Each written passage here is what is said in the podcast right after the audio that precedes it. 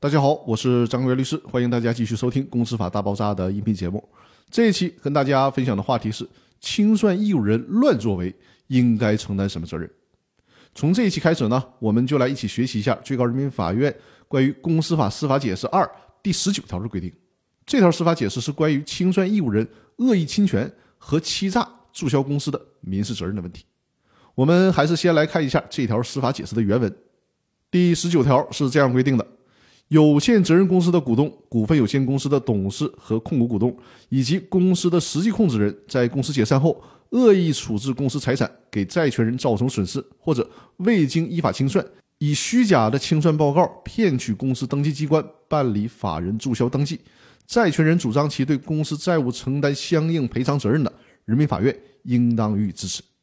以上就是第十九条司法解释的原文。我之前在音频里面也反复的强调过一个最基础的问题，就是公司在解散之后，清算义务人有义务在法律规定的期限内组织清算组对公司依法进行清算，这是清算义务人最基本的义务。清算义务人如果不履行这个义务，就要承担相应的赔偿责任。清算义务人损害公司以及债权人利益的行为，可以分为作为和不作为两种情形。所谓的不作为的行为。包括没有在法律规定的期限内组成清算组开始清算，给公司财产造成损失，以及怠于履行清算义务导致公司无法再进行清算。那作为的行为包括了恶意处置公司财产，给债权人造成损失，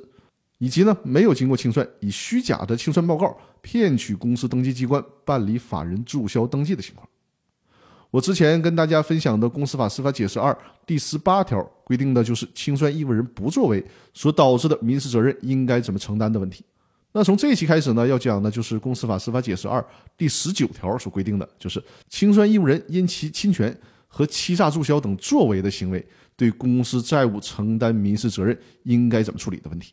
也就是作为的行为侵害公司利益应该怎么处理？那在这条司法解释里面有明确的规定。那从下一期开始，我就详细的跟大家来讲解这一条司法解释规定的内容。那好，我们这一期的分享就到这里了，欢迎大家多多订阅我的音频专栏，同时呢，把我的音频专栏分享给身边需要的朋友。